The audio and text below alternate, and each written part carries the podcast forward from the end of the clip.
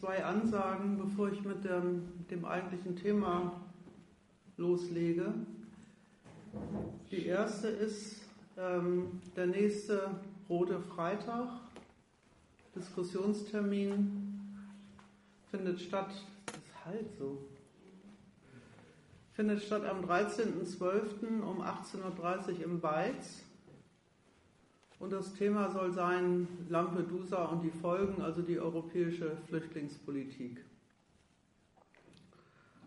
Und zweitens möchte ich noch darauf hinweisen, dass die, dieser Raum und die Reklame und was wir so unternehmen, um unsere Gedanken in die Welt zu verbreiten, Geld kostet. Und deswegen wird darum gebeten, beim Verlassen des Saals die Spendenbüchse an der Seite nicht zu ignorieren.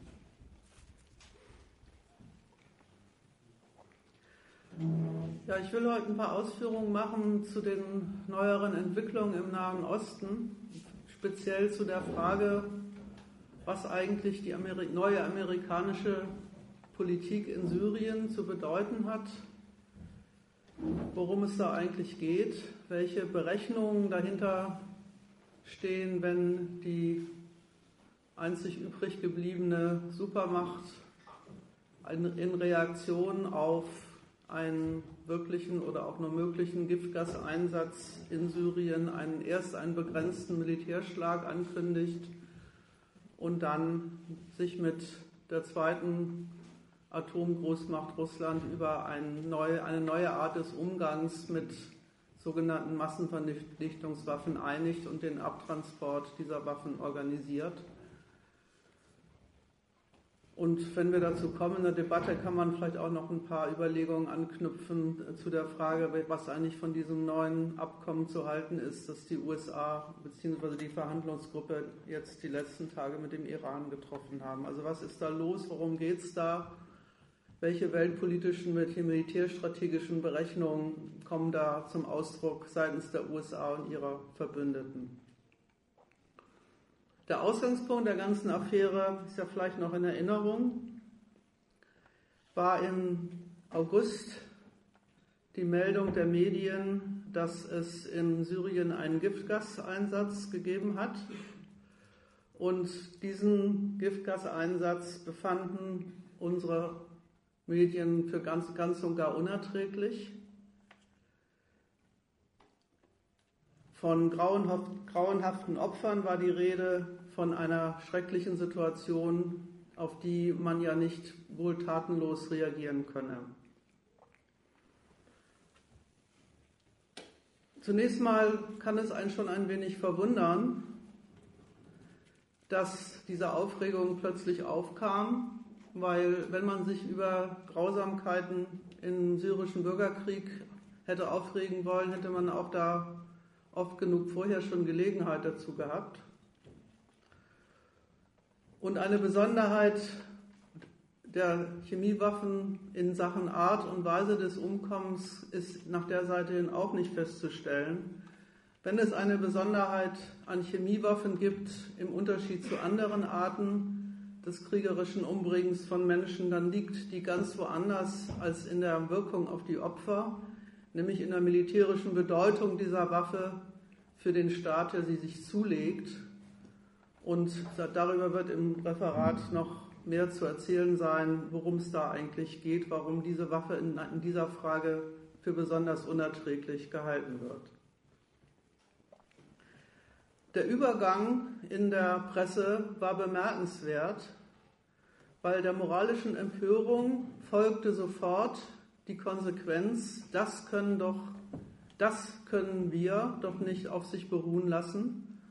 Und es war auch sofort klar, wer da mit dem Wir angesprochen war, nämlich zuvörderst eben die militärische Supermacht USA.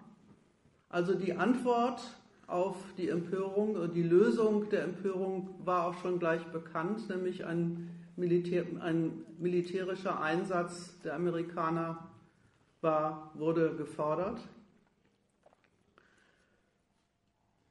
Die Frage, ob eigentlich ein solcher Militärsatz in Syrien irgendjemandem weiterhilft, ob darüber, über einen solchen Militärschlag überhaupt die, der weitere Einsatz von Giftgas verhindert oder vermieden werden könnte. Und überhaupt die Frage, ob überhaupt die USA und ihre Verbündeten die richtigen Adressaten sind in der Frage Vermeidung von Kriegsopfern in einem Krieg, der ja durch, durch, auch durch ihren tatkräftigen Einsatz und die Belieferung der Rebellen vorangekommen ist. Diese Fragen standen überhaupt nicht zur Debatte. Es war schon völlig klar, dass auf die moralische Empörung eine reale Antwort kommen musste und sollte. Und diese reale Antwort wurde verlangt von derjenigen Macht, die über die wirklichen militärischen Mittel verfügt, um dem syrischen Regime einen wirkungsvollen Schaden zuzufügen. Und der dritte Schritt war eigentlich auch schon angesprochen, nämlich das müssen die USA doch schon deswegen tun, das können sie doch sich doch nicht bieten lassen. Sie, sie können sich das nicht bieten lassen, weil Obama habe doch schon im vorigen Jahr den Einsatz von Giftgas zur roten Linie erklärt, die die USA zum Eintreten, anderen Umgang mit dem Krieg zwingen würde. Dieser Dreischritt erscheint offenbar völlig selbstverständlich. Es beginnt mit, dem, mit einem Mitleid mit den Opfern, ruft die USA als zuständige Macht auf, die zuzuschlagen hätte, um dagegen anzutreten und wirft dann sofort die Frage auf, ob nicht die USA es wegen sich selber, ihrer eigenen Glaubwürdigkeit, ihrer eigenen Stellung als Supermacht überhaupt schuldig sei, in dieser Art und Weise zu reagieren. Und mit diesem dritten Schritt ist man schon ganz weit weg von den Opfern und ganz, ganz weit weg von der Frage, wer aus welchen Gründen in diesem Krieg umkommt. Und bei einem völlig anderen Thema, nämlich der Außenpolitik der USA, deren Stellung in der Konkurrenz der Nationen und der Art und Weise, wie die USA diese Stellung behaupten, erfolgreich oder weniger erfolgreich.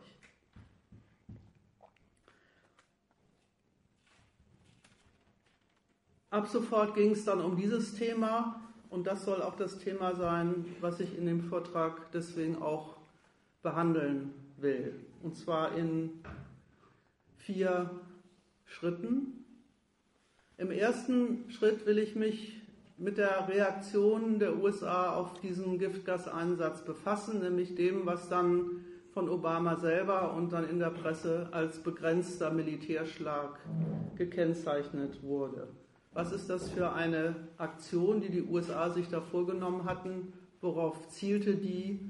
Was kann man dieser Aktion entnehmen über die Ziele und Zwecke und Berechnungen der Supermacht im Krieg in Syrien und im Nahen Osten überhaupt?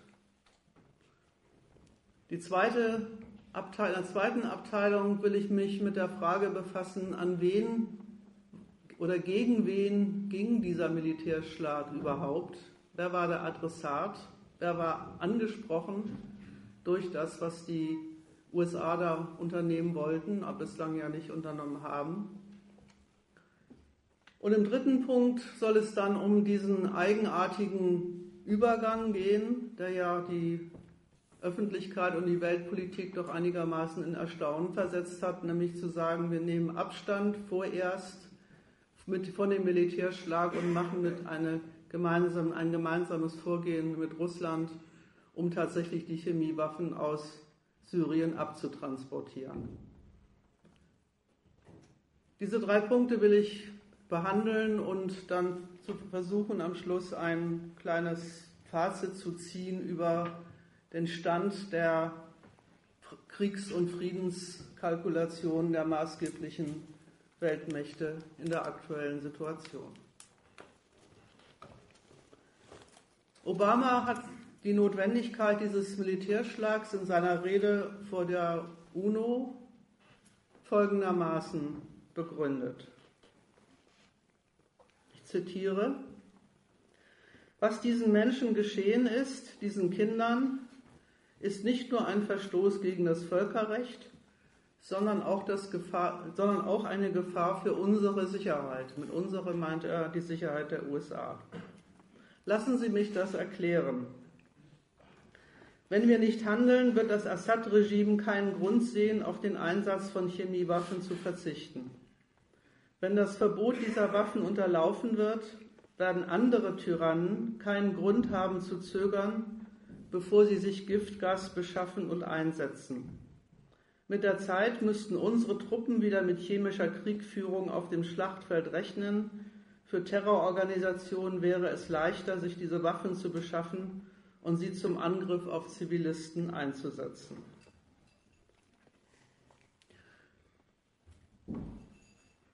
Der Übergang, den Obama in dieser Rede, ist übrigens nicht die Rede äh, vor der UNO, sondern die, die er äh, zu Hause im Kongress gehalten hat, der Übergang, den, der, den Obama in dieser Rede macht von der unmittelbaren Betroffenheit durch Wirkung einer Waffe auf die politische Gefahr, die von dieser Waffe ausgeht, ist bemerkenswert und deswegen will ich zu der ein paar Worte sagen, zu dem Übergang ein paar Worte sagen. Was er da aufzählt an möglichen Konsequenzen, wenn die USA, USA nicht mit aller Härte klarstellen, dass Giftgaseinsatz durch Assad nicht geduldet werden kann. Diese Wirkungen, die er da aufzählt, betreffen alle ein hohes Gut. Das heißt amerikanische Sicherheit und der Inhalt dessen, was hier amerikanische Sicherheit heißt, benennt er ja in dem Zitat auch.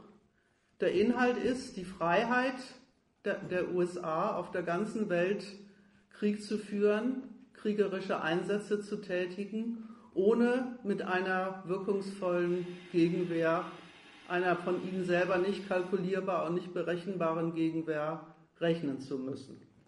All diese Wirkungen, egal ob er sie wirklich für realistisch hält oder nicht, das spielt hier erstmal keine Rolle, betreffen die Frage, Womit sind die USA oder könnten sie konfrontiert sein, wenn sie weltweit mit ihrem Militär nach dem Rechten sehen?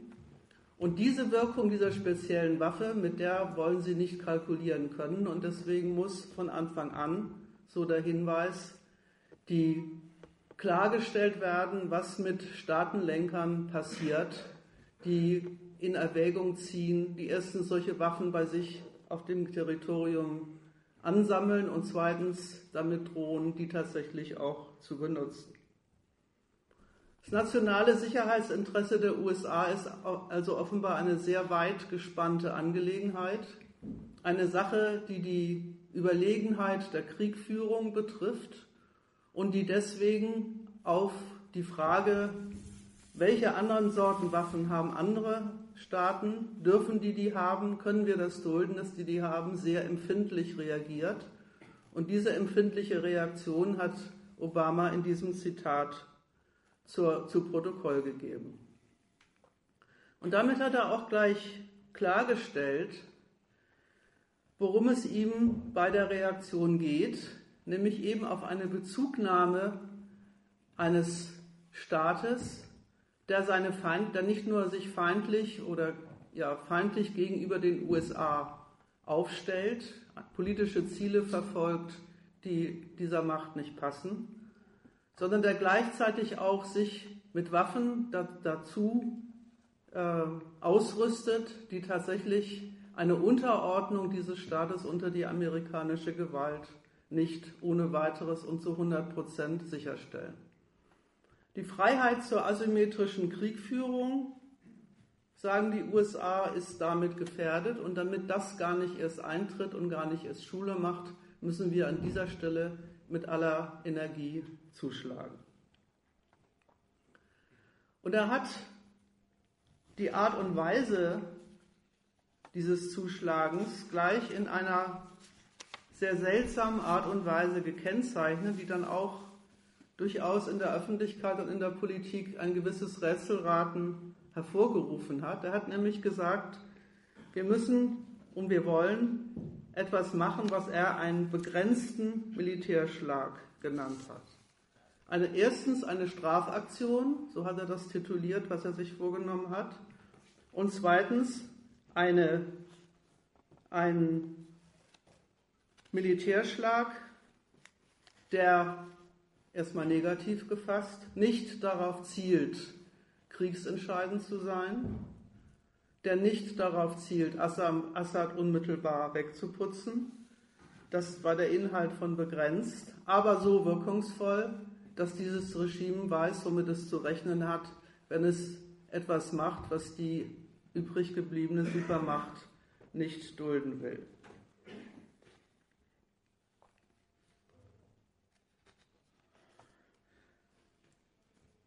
Strafaktion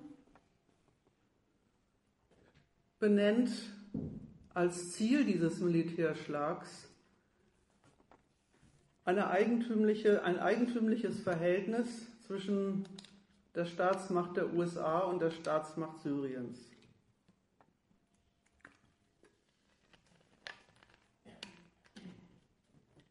Obama beruft sich einerseits auf die Sicherheitsansprüche seiner Nation, aber beruft sich zweitens auf deren Recht, im Alleingang und ohne Rücksichtnahme, sogar gegen den erklärten Willen anderer maßgeblicher Mächte, die Vollstreckung des Urteils in die eigene Hand zu nehmen, also nicht einfach ein amerikanisches Interesse zu exekutieren, sondern einen Richterspruch bezogen auf das Recht eines anderen Staates, sich solche Waffen zuzulegen. Ein bisschen in Analogie zu dem innerstaatlichen Vorgehen einer Staatsgewalt, die Gesetze für, die, für das Verhalten ihrer Untertanen ähm, beschließt und die dann an denen exekutiert, stellen sich die USA hin und sagen, dieses, diese Waffe ist von diversen Konventionen der USA, der, der UNO verboten worden. Und wenn sich in der UNO kein gemeinsamer Beschluss der Staaten herbeiführen lässt, da deswegen gegen Assad vorzugehen, dann machen wir das halt alleine. Dann praktizieren wir eben unser Recht auf Selbstverteidigung auch ohne Zustimmung der anderen maßgeblichen Mächte. Das war die erste Mitteilung und es war auch nicht so schwer zu verstehen, worauf sich die eigentlich stützt, nämlich schlicht auf die banale Tatsache, dass die USA auch die einzige Macht auf der Welt sind, die in der Lage sind, eine solche Aktion tatsächlich wirkungsvoll und durchschlagend durchzuführen.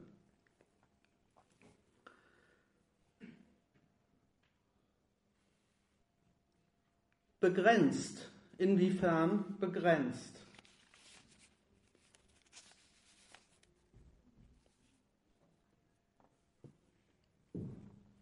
Zunächst mal aus zwei negativen Gründen.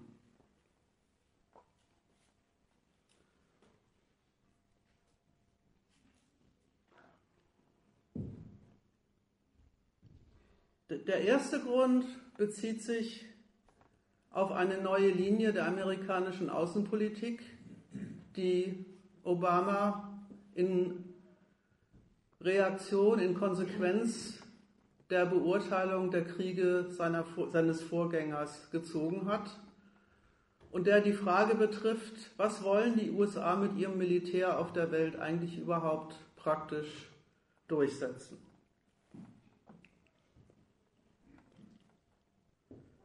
Aus den Kriegen im Zuge des War on Terror in Afghanistan, im Irak, aber durchaus auch noch in Libyen, hat der amerikanische Präsident folgende Lehre gezogen. Und das ist das Erste, was er mit begrenzt meint. Ich zitiere. Wir sind zutiefst davon überzeugt, dass Freiheit und Wohlstand im Nahen Osten und Nordafrika in unserem Interesse liegen und wir werden weiter Demokratie, Menschenrechte und offene Märkte fördern weil wir der Meinung sind, dass diese Dinge Frieden und Wohlstand fördern. Ich glaube aber auch, dass wir diese Ziele nur selten durch unilaterale Maßnahmen und insbesondere Militäraktionen der Vereinigten Staaten erreichen können. Der Irak hat gezeigt, dass Demokratie nicht einfach mit Gewalt aufgezwungen werden kann. Vielmehr erreicht man diese Ziele am ehesten, wenn sich die internationale Gemeinschaft sowie die Länder und Menschen der Region zusammentun. Diese Ausführungen sind durchaus interpretationsbedürftig und deswegen will ich dazu ein bisschen was erläutern. Im ersten Satz rekapituliert Obama die Gemeinsamkeit, die er auf jeden Fall mit seinem Vorgänger hat. Freiheit, Wohlstand, Demokratie, Menschenrechte und offene Märkte, also kurz gefasst die Sorte Weltordnung, die die USA weltweit verfolgen und befördern, die sieht er genauso als Aufsichts- und Kontrollnotwendigkeit wie sein Vorgänger. Kritisch, und das ist ja von ihm durchaus auch schon vorher bekannt, kritisch sieht er die Methoden, die Bush zu diesem Zweck vor allem in, in Afghanistan und dem Irak durchgesetzt hat. Kritisch nach der Seite hin, dass es zwar gelungen ist, wie auch nicht, durch, eine, durch einen massiven Einsatz amerikanischer Militärgewalt mit Unterstützung von NATO-Verbündeten ziemlich viel an Verheerung und Zerstörung und Vernichtung von Lebensgrundlagen der örtlichen Bevölkerung kaputt zu machen. Was es aber nicht herausgekommen ist, ist eine politische Ordnung, die tatsächlich irgendeine nützliche und wirklich produktive Funktion für die amerikanische Weltpolitik in ökonomischer oder politischer Hinsicht herbeigeführt hat. Demokratieexport per Krieg befindet Obama, das geht nicht. Und weil das nicht geht, zieht er einen sehr bemerkenswerten Schluss in der, in der Frage, wie denn dann amerikanische Ordnung in solchen Staaten in Zukunft durchgesetzt werden soll. Weil die Abstandnahme von der Bush-Methode Irak und Afghanistan ist ja nicht die Abstandnahme von dem Standpunkt, das hat er ja im ersten Satz gesagt, dass selbstverständlich es weiterhin störende Regimes gibt, weiterhin Staaten, die die Amerikaner als welche beurteilen, die sich gegen ihre Weltordnung aufstellen. Und überhaupt nicht abgeräumt ist der Standpunkt, dass man sich dann in einer oder der anderen Weise darum zu kümmern hat, dass in diesen Weltgegenden politische Verhältnisse herbeigeführt werden, die produktiver sind für amerikanische politische und ökonomische Benutzung.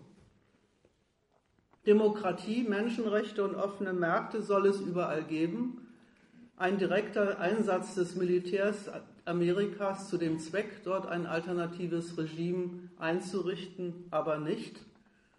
Und der Weg, in Anführungsstrichen, den die USA in dieser Frage seit dem Libyenkrieg eigentlich verfolgen, besteht deswegen darin, die Mächte vor Ort, die er in dem Zitat, in dem Zitat ja auch zitiert, die Mächte vor Ort dazu anzuhalten, aus ihren jeweils kalkulatorischen Gründen statt Amerikas und mit amerikanischer Unterstützung dort den Krieg sozusagen stellvertretermäßig für die USA zu führen.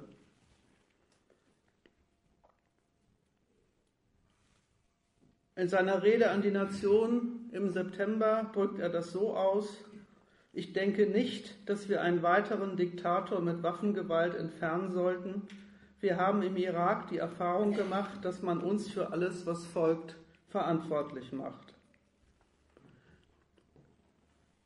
Ein Diktator nicht mit amerikanischer entscheidender Waffengewalt entfernen wollen, ist also keineswegs zu interpretieren als jetzt halten sich die Amerikaner im Einsatz ihres Militärs zurück, sondern bezeichnet die Vorstellung eines alternativen Weges, wie denn mit dem Einsatz amerikanischen Militärs Verhältnisse produziert werden können in solchen Ländern, die ihnen besser passen als Regimes, wie sie der Assad repräsentiert oder die aktuelle iranische Regierung. Und es gibt einen zweiten Grund dafür, warum die USA es aktuell für ausgesprochen unzweckmäßig erachten, mit, mit eigenem Militär vor Ort am Boden, wie Obama immer so schön sagt, einzuschreiten und der aktuellen Opposition gegen Assad auf die Beine zu helfen.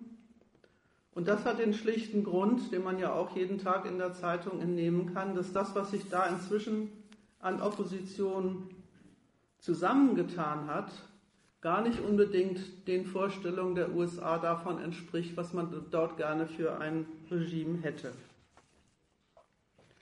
Sie sehen also auch gar nicht in der aktuellen Opposition eine von Amerika zu unterstützende Macht. Und auch das ist ein Grund, warum Sie die Entscheidung treffen zu sagen, das kann in unserem Sinne nicht sein. Ein militärischer Eingriff, der sich unmittelbar auf die Frage bezieht, wie dieser Krieg zu entscheiden wäre. Was soll denn dann aber der Militärschlag?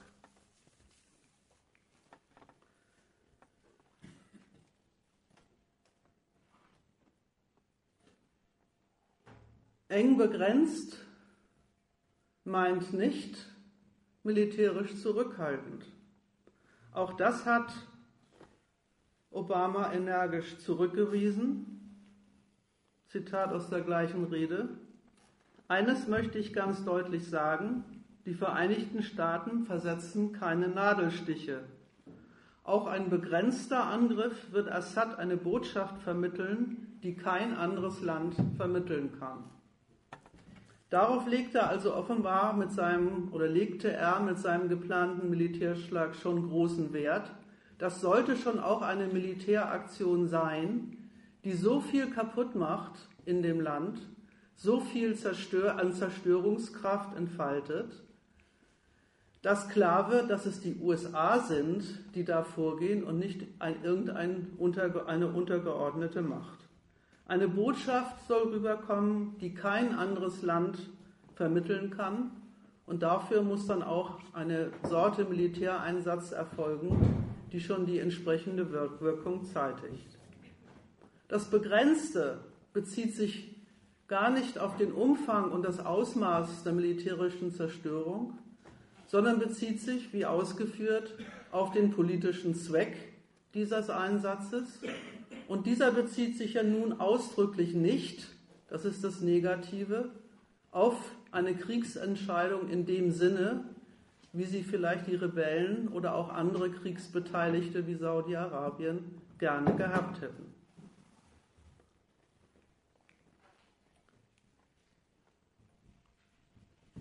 In seinem Zitat, das ich am Anfang vorgelesen habe, sagt Amerika, seine Sicherheit verlangt diesen Militärschlag. Nicht die Lösung Kriegs, des Kriegsgeschehens vor Ort, nicht der Stand der Auseinandersetzung zwischen dem Assad-Regime auf der einen Seite und den verschiedenen Feinden, die sich inzwischen auf seinem Territorium tummeln, auf der anderen, sondern das Verhältnis der USA selber zu den Waffengängen, die auf der ganzen Welt unterwegs sind. Niemand, und das sagt Obama selber, soll die neue Methode Amerikas vorzugehen, nicht selber einzugreifen, andere Staaten den Krieg für sie führen zu lassen, sie mit Waffen zu unterstützen, mal spärlich, mal mehr, so wie sie es gerade für nötig halten. Kein Staat auf der Welt soll diese diese Vorgehensweise der USA etwa als Zurückhaltung interpretieren, missverstehen als, jetzt wollten sich die USA aus solchen Gemetzeln in Zukunft heraushalten, es den Mächten vor Ort tatsächlich überlassen, was aus dem Krieg jeweils herauskommt. Das ist die Wahrheit an dem, wenn die Presse schreibt, es ginge Obama um die Glaubwürdigkeit der amerikanischen Macht. Glaubwürdigkeit der amerikanischen Macht heißt ja, da bringen sich die USA in Erinnerung und womit, ja womit sonst mit dem Einsatz ihres Militärs, bringen sich in Erinnerung als die entscheidende Kriegspartei, von deren Berechnungen und deren Entscheidungen letztlich abhängt, was aus jedem Schlachtfeld auf der Welt herauskommt. Sie ist die einzige, die auch unterhalb der Schwelle eines direkten Kriegseintritts in der Lage ist, ihren Adressaten mitzuteilen, worum es in diesem Land geht und woran nicht.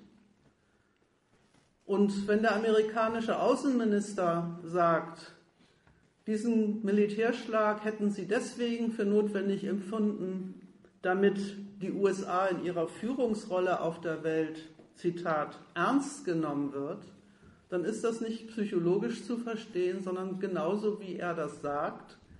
Die Amerikaner bringen sich in Erinnerung als die letzte Macht, die definiert, wozu ein Krieg gut ist, was aus ihm rauskommen soll und wer in diesem Krieg mit welchen Waffen hantieren darf.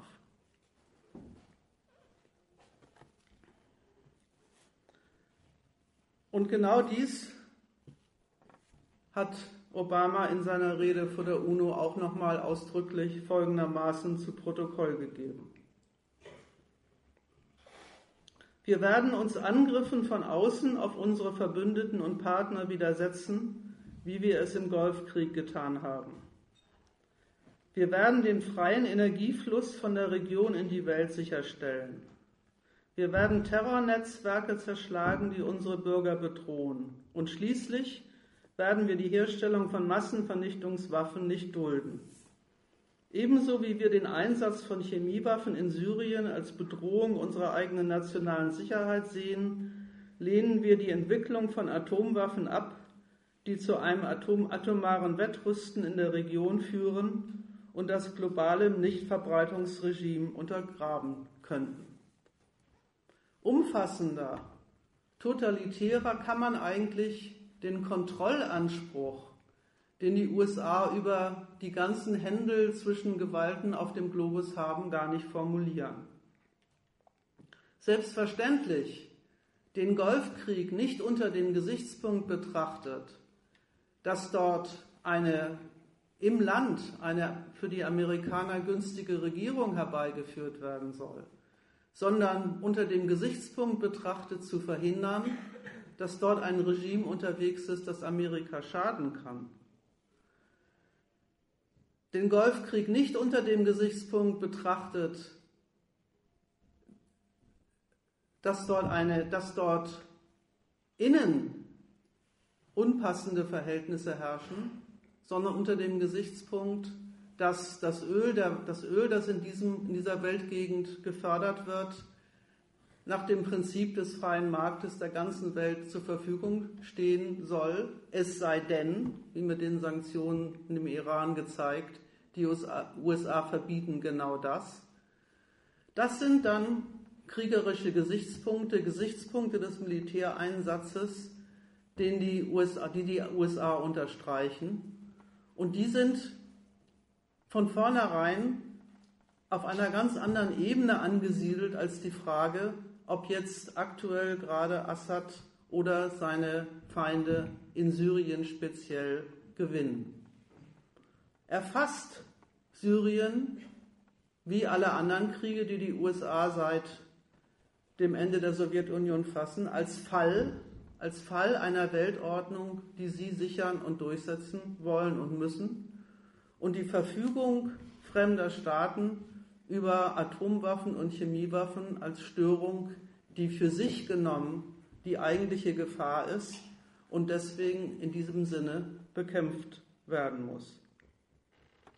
Es geht den USA um den Respekt der Staatenwelt vor ihrer Gewalt, um die Anerkennung, dass sie als Einzige das Recht haben zu definieren, welche Waffen andere Staaten haben dürfen und welche nicht und dieser Respekt, diesen Respekt sicherzustellen, daran zu erinnern, dass sie die oberste Kontrollmacht über den Globus sind und bleiben wollen, den halten sie offenbar für so notwendig, dass sie dafür durchaus ein massives Zerstörungswerk ins Auge fassen.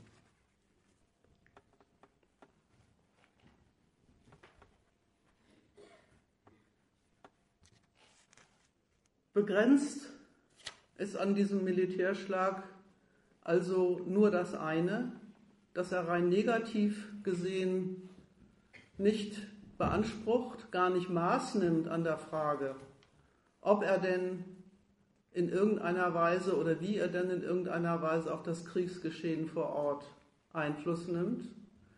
Begrenzt ist er nach der Seite hin, dass die USA sich nicht mehr, wie Obama ausdrücklich sagt, in Kriege verwickeln lassen, die für sie kein, kein praktisches, nützliches Ergebnis verbringen.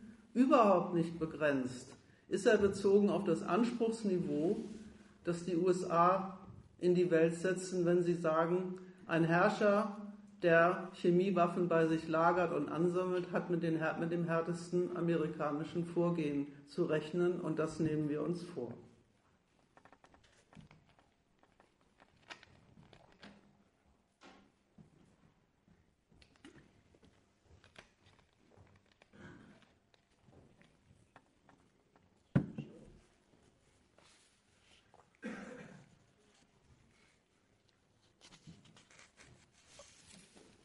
Und das ist dann damit eigentlich auch das Bemerkenswerte an dieser Aktion.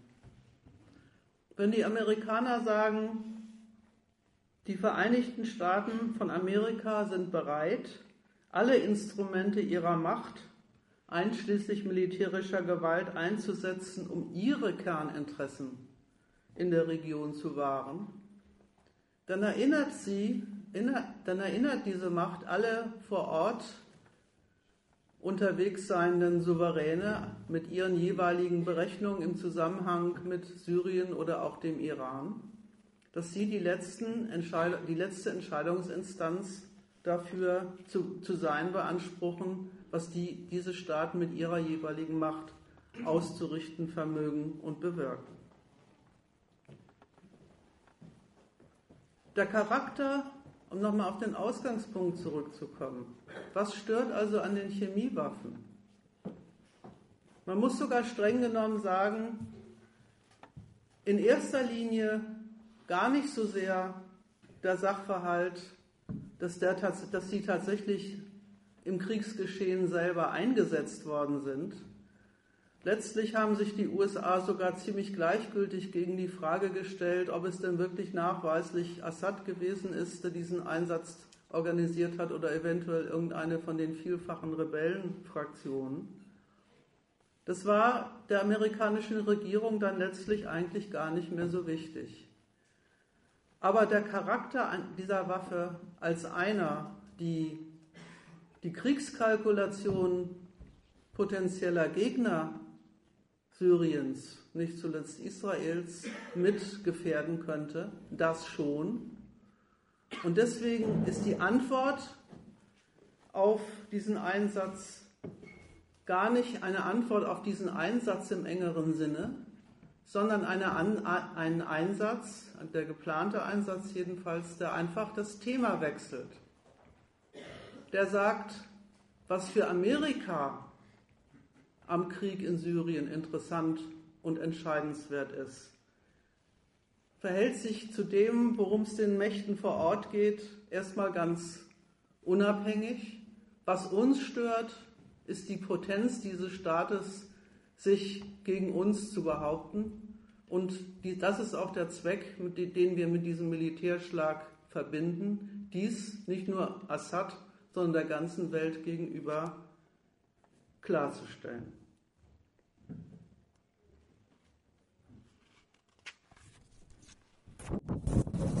Was, was die amerikanische Regierung also macht mit diesem geplanten Militärschlag, ist, dass sie, man kann es auch so nennen, eigentlich das Thema wechselt.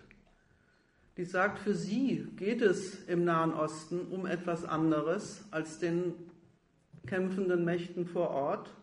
Und das sagt sie nicht nur, sondern sie konfrontiert die damit auch mit den Berechnungen, die die USA in dieser Frage anstellen. Konfrontiert sie damit, damit meine ich Folgendes.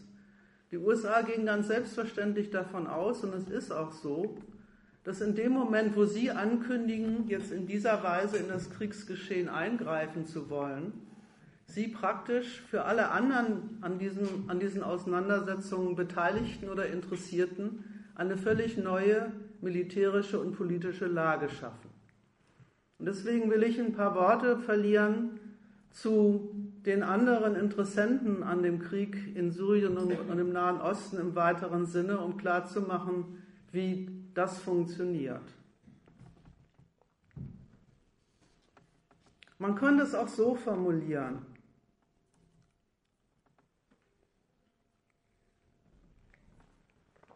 In gewisser Hinsicht ist das syrische Regime vom Standpunkt der amerikanischen Klarstellung in Sachen Respekt vor der amerikanischen Macht, in Sachen Glaubwürdigkeit ihrer Entschlossenheit, nichts zuzulassen, was ihre eigene militärische Handlungsfähigkeit gefährden könnte.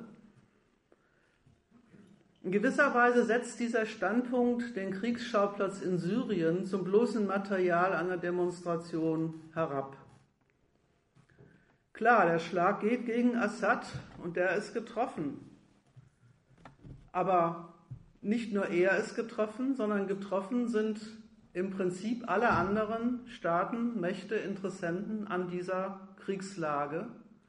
Und das ist nicht nur eine Nebenwirkung, sondern auch ausdrücklich, ausdrücklich so gewollt. Das wollen die USA so, dass die anderen Beteiligten an diesem Krieg das entsprechend zur Kenntnis nehmen.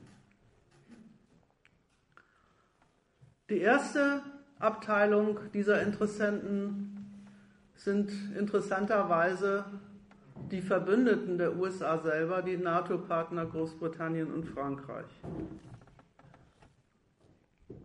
Vor allen Dingen Frankreich hat sich sehr energisch aus, eigener, aus eigenem Interesse in den, in, die, in den syrischen Kriegsverlauf eingemischt hat entsprechende Unterstützungsmaßnahmen für Rebellen organisiert.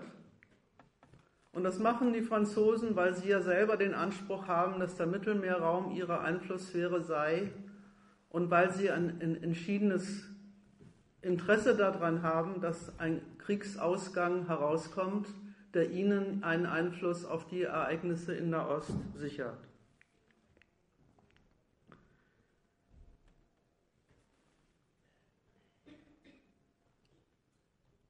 Beide, sowohl Großbritannien als auch Frankreich, haben die amerikanische Linie gegen das Assad-Regime unterstützt.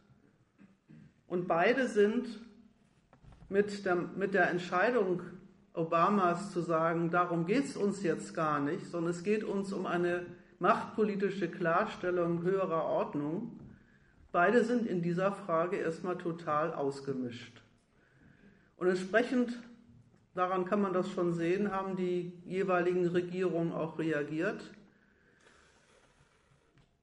indem sie nämlich sich selber nicht an der amerikanischen Aktion angeschlossen haben, also praktisch demonstriert haben, dass sie sich davon nichts versprechen, die Amerikaner in dieser Frage zu unterstützen.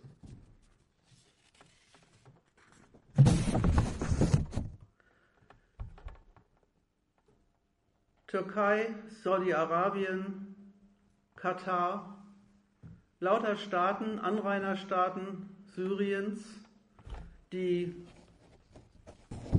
auf der ein, in der einen oder anderen Hinsicht bezogen auf die eine oder andere Rebellenfraktion in Syrien aktiv Krieg führen.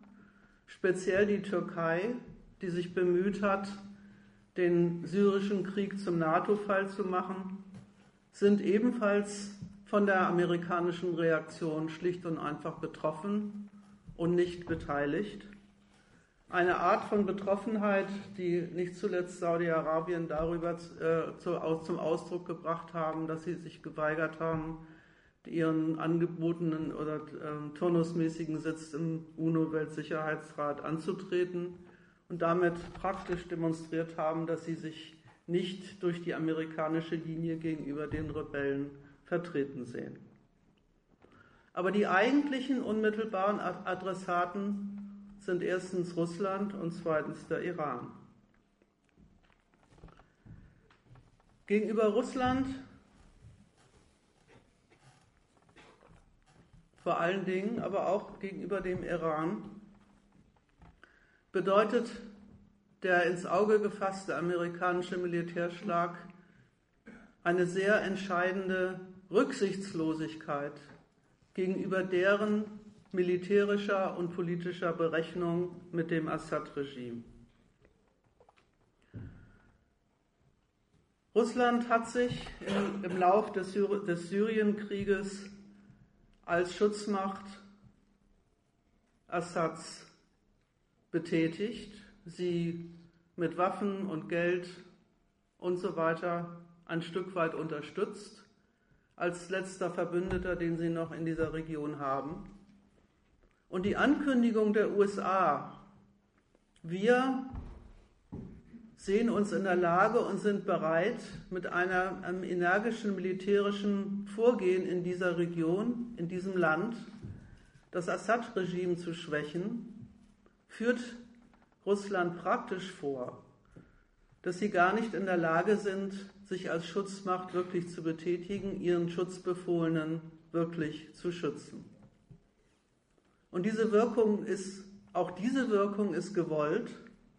Auch diese Klarstellung, dass die USA nicht gedenken, bei der Durchsetzung ihrer nationalen Sicherheitsinteressen Rücksicht zu nehmen auf alternative und konkurrierende Vorstellungen nationaler Sicherheit, wie es sie von, auch von Mächten eines Kalibers wie Russland angestellt werden.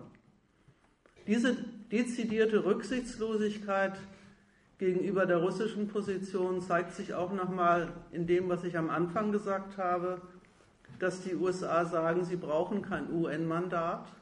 Damit stellen sie auch nach der Seite hin klar, dass sie sich in der Frage der Definition wie der Durchsetzung ihrer Sicherheitsinteressen von solchen Berechnungen nicht abhängig machen wollen. Und für den Iran gilt das Gleiche sowieso. Da hat es der amerikanische Präsident nochmal so formuliert.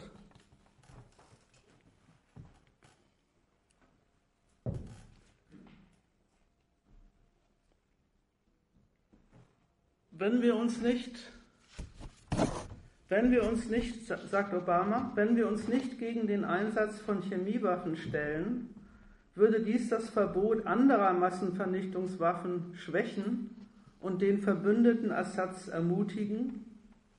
Der Iran muss entscheiden, ob er das Völkerrecht ignoriert, indem er eine Atomwaffe baut, oder ob er einen friedlicheren Weg einschlägt.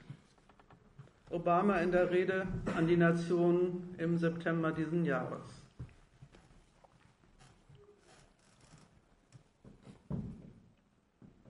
Eine sehr weitreichende Klarstellung. Angegriffen, praktisch militärisch angegriffen wird Syrien, das syrische Regime. Gemeint ist mindestens genauso, aber die durchaus militärisch und ökonomisch potentere Macht Iran. Die soll sich ein Beispiel daran nehmen, was dem syrischen Regime geschieht, wenn es sich anmaßt, die amerikanische Handlungsfähigkeit begrenzen zu wollen und soll von sich aus darauf verzichten, in ähnlicher Weise sich mit entsprechenden Waffen auszustellen, äh, auszustatten.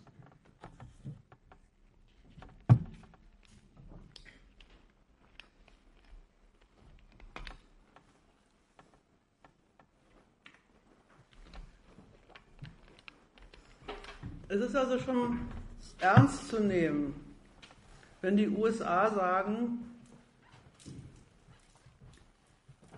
dieser geplante Militärschlag, den sonst kein anderes Land außer ihnen machen könnte, richtet sich nicht bloß an Syrien, sondern an die ganze Welt. Offensichtlich ist der amerikanische Regierung, ist der amerikanische Präsident und mit ihm seine Regierung der Auffassung, dass gewisse Missverständnisse eingetreten sind in der Staatenwelt, bezogen auf die Frage, wie ernst die USA es mit ihrem Anspruch meint, den Gewalthaushalt der gesamten Welt kontrollieren zu wollen. Offenbar sind sie der Auffassung, dass nicht zuletzt, aber auch in Syrien, Kalkulationen anderer Mächte unterwegs sind, denen sie nicht ausreichend entnehmen kann, dass die sich tatsächlich am amerikanischen Sicherheitsinteresse als letzter Instanz orientieren. Und insofern erfüllt dieser Militärschlag einen doppelten politischen Zweck. Erstens setzt er ein neues politisches Thema, militärisches politisches Thema auf die Tagesordnung der Welt, nämlich die, das Thema, welche Macht darf welche Sorte Waffen haben und wie sorgen wir dafür, dass dieses Geh- und Verbot praktisch durchgesetzt ist. Und zweitens, wir stellen klar, dass die, das Mithelfen bei der Organisation einer Staatenwelt, wo die Machtverhältnisse eindeutig geklärt sind, das Amerikan der amerikanische Maßstab für Freund und Feind in der neuen amerikanischen Weltordnung ist.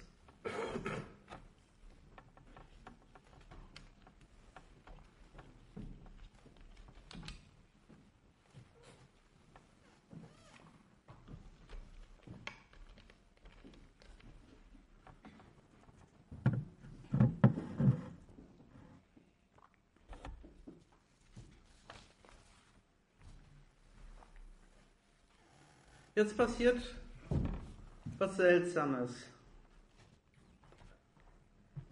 Die USA sagen, was uns an Assad stört, ist was ganz anderes als das, was die Feinde des Regimes vor Ort stört, ist was ganz anderes als das, was die jeweiligen Rebellenfraktionen vorhaben, wenn sie gegen Assad mobil machen.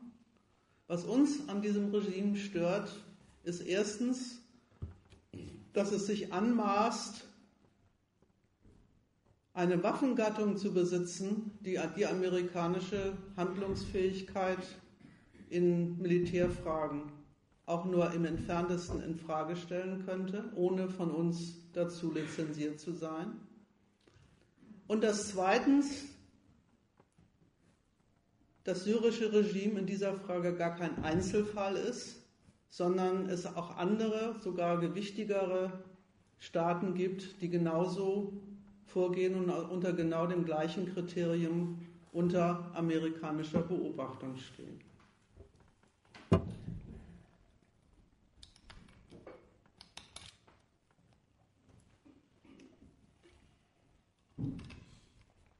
Und kaum gesagt,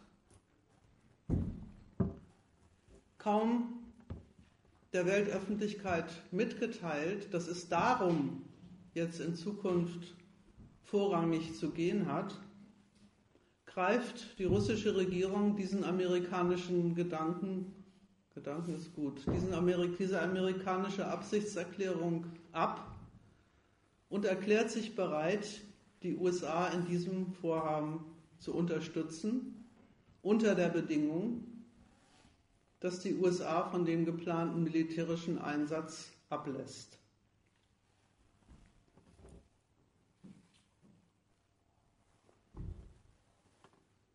Ich will mich jetzt gar nicht groß mit der Frage befassen, welche Berechnungen auf Seiten Russlands zu, dieser, zu diesem Schritt geführt haben. Wenn es Interesse daran geht, können wir uns da ja in der Diskussion ja noch drüber verständigen, sondern mehr ähm, verdeutlichen, wie eigentlich heutzutage Kriegsdiplomatie geht.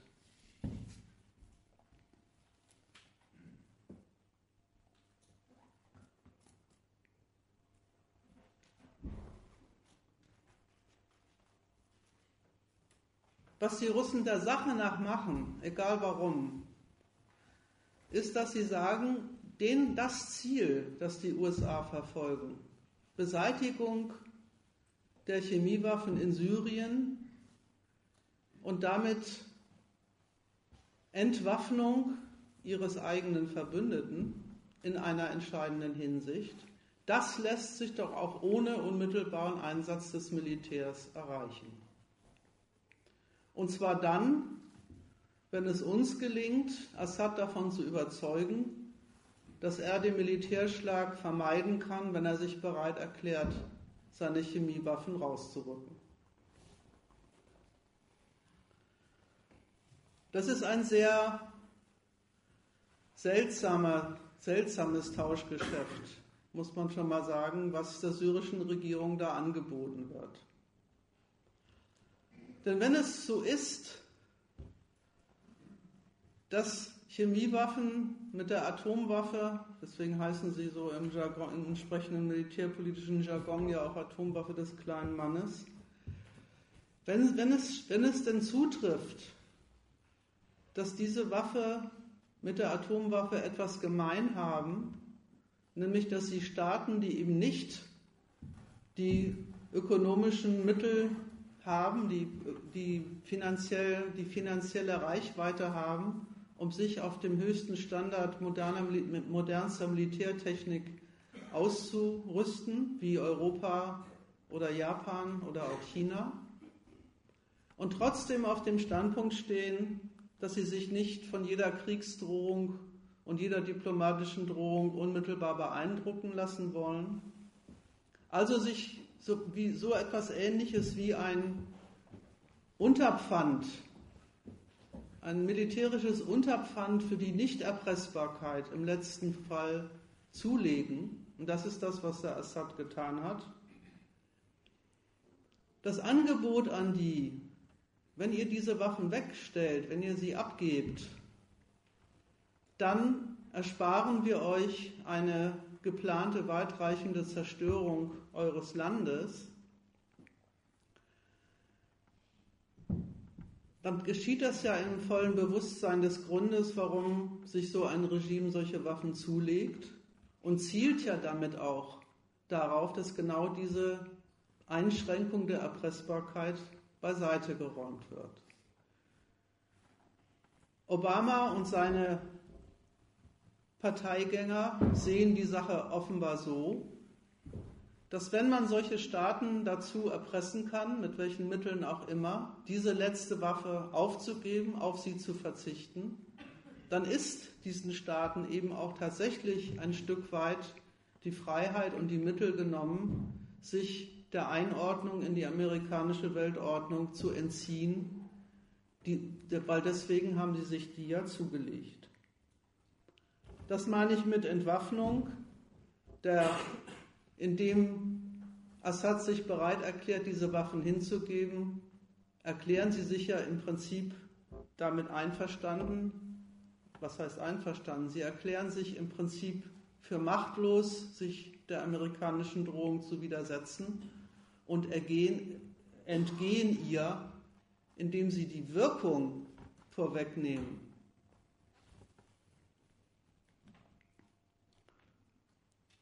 Alles bisschen was an militärischer Abschreckungsmacht das syrische Regime noch gehabt haben mag, wird ihnen mit diesem Vorgehen genommen. Und damit ist auch eigentlich klargestellt für die Amerikaner auf jeden Fall, dass dem nichts Großes mehr im Weg steht, dass Assad dann auf der Genfer Konferenz, die sie eingerichtet haben, dann auch sich bereit erklärt, einem friedlichen Machtwechsel zuzustimmen.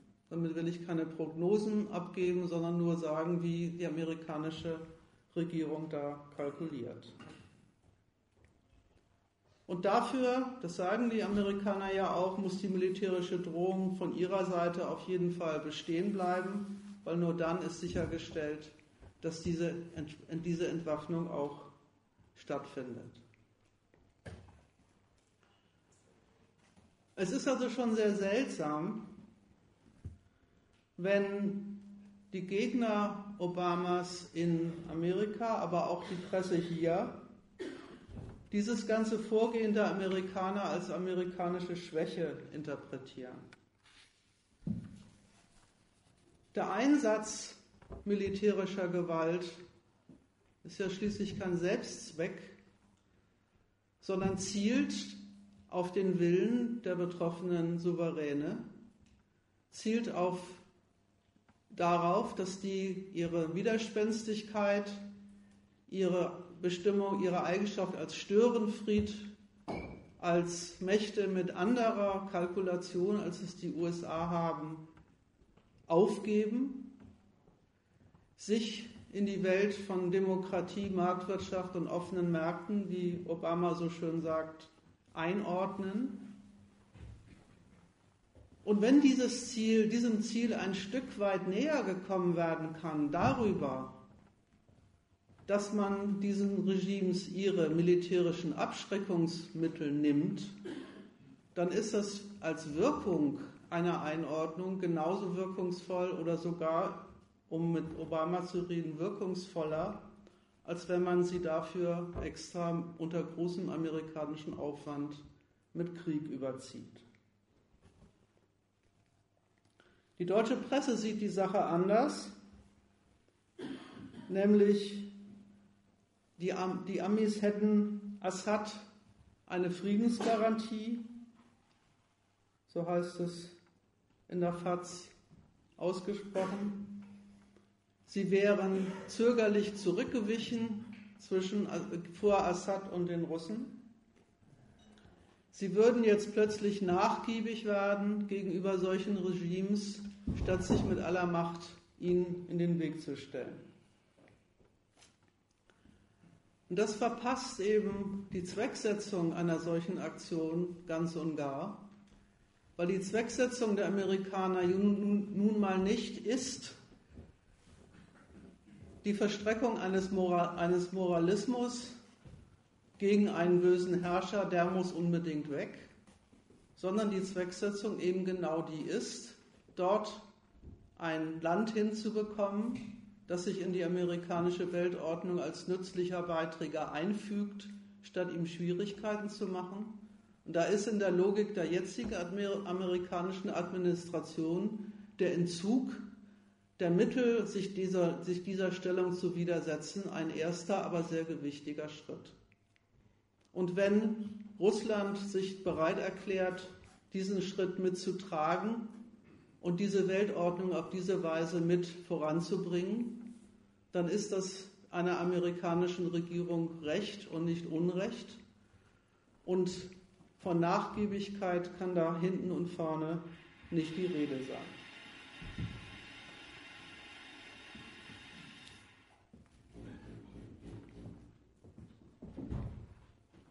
Überhaupt misst diese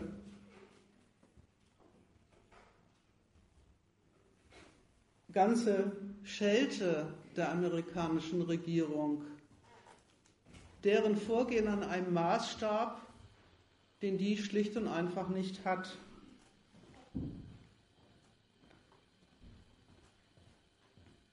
Der belgische Politiker, ein belgischer Politiker hat sich in der FAZ folgendermaßen dazu geäußert. Der Abgang Bashar al-Assads ist der einzige Weg, um die Apokalypse zu beenden. Das ist das eigentliche Ziel des Westens. Es ist unsere moralische Pflicht zum Wohl des syrischen Volkes, nicht nur ein Prozess, den wir für unsere eigenen Interessen betreiben. Das ist eine eigentümliche Stellungnahme. Dieser gute Mann will also unbedingt, offenbar unbedingt mit Waffengewalt in Syrien einmarschieren und will den Assad einen Kopf kürzer machen, misst Amerika, das amerikanische Vorgehen an diesem Maßstab, erklärt es für unzulänglich und deutet es des stattdessen deswegen als Nachgiebigkeit und Nachlässigkeit in der Sicherstellung des westlichen Interesses. Andererseits ist vollkommen klar, dass europäische Politiker, die eine solche Position einnehmen, selber gar nicht über die Mittel verfügen, um das praktisch durchzusetzen.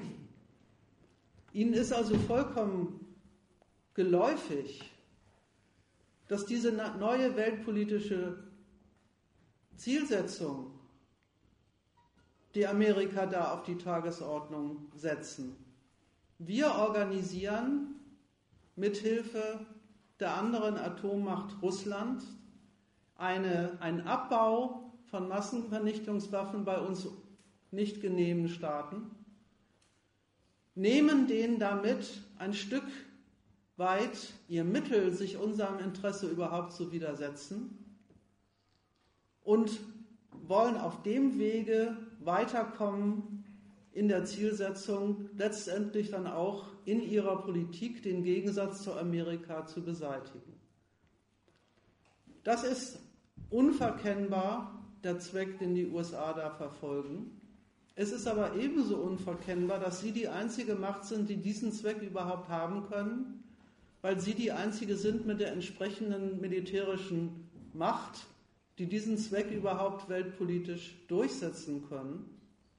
Und es ist auch vollkommen klar, dass dieses, diese ganze Politik nicht etwa darin besteht, das amerikanische Militär nicht einzusetzen, sondern dass dieser Einsatz ja gerade so erfolgt, dass die Drohung damit, die, die, un, die letztliche Unabwendbarkeit eines amerikanischen Militärschlags, wenn er denn geschieht, auch das letzte und entscheidende Mittel ist, um durchzusetzen, dass die Staaten dem sich dem gefügig zeigen. Da kann Europa nicht mithalten. Das nehmen sie auf der einen Seite zähneknirschend zur Kenntnis.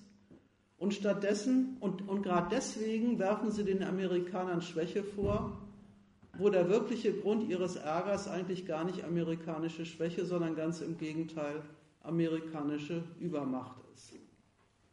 So kompliziert kann Weltpolitik sein, wenn es um die Durchsetzung von Interessen in der Gewaltkonkurrenz der Nationen geht. Auf jeden Fall, um das zum Schluss noch zu sagen,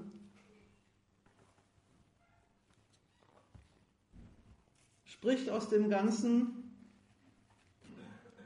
schon ein bemerkenswerter Zynismus der Weltpolitik, sowohl der USA als auch Europas.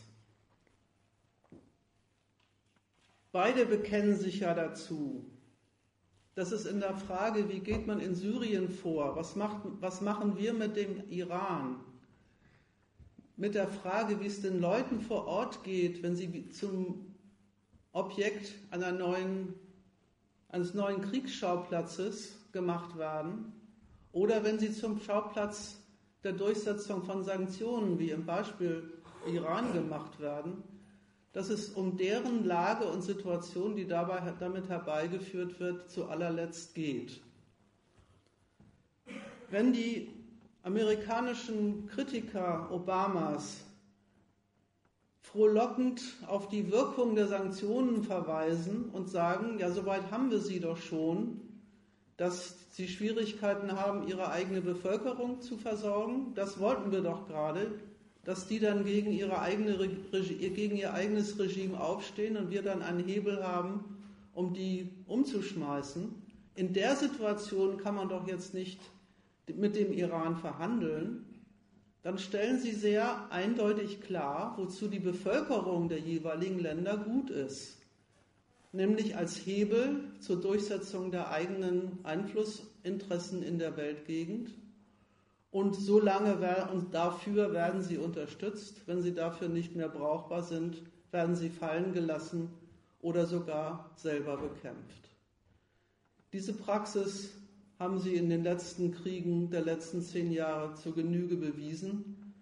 Und auch der, der Obama-Vorschlag jetzt geht ja von diesem Standpunkt gar nicht ab, sondern misst die Brauchbarkeit der Unterstützung irgendwelcher Kräfte vor Ort streng an dem Maßstab, ob sie einen Beitrag zur amerikanischen Weltordnung darstellen oder nicht.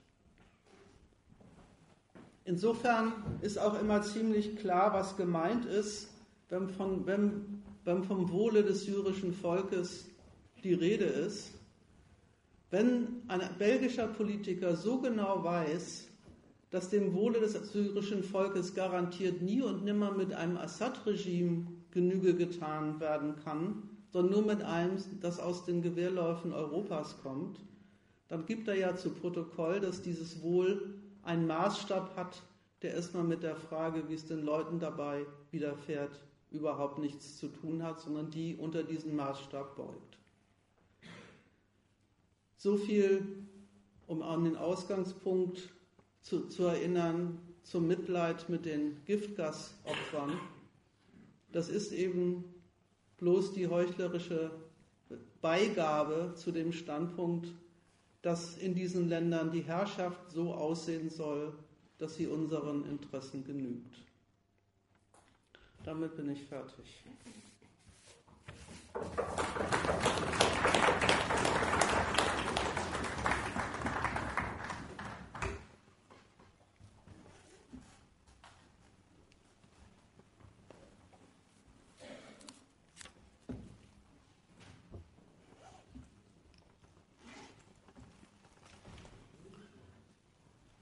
Ja, wie immer. Ergänzungen, Fragen, Einwände.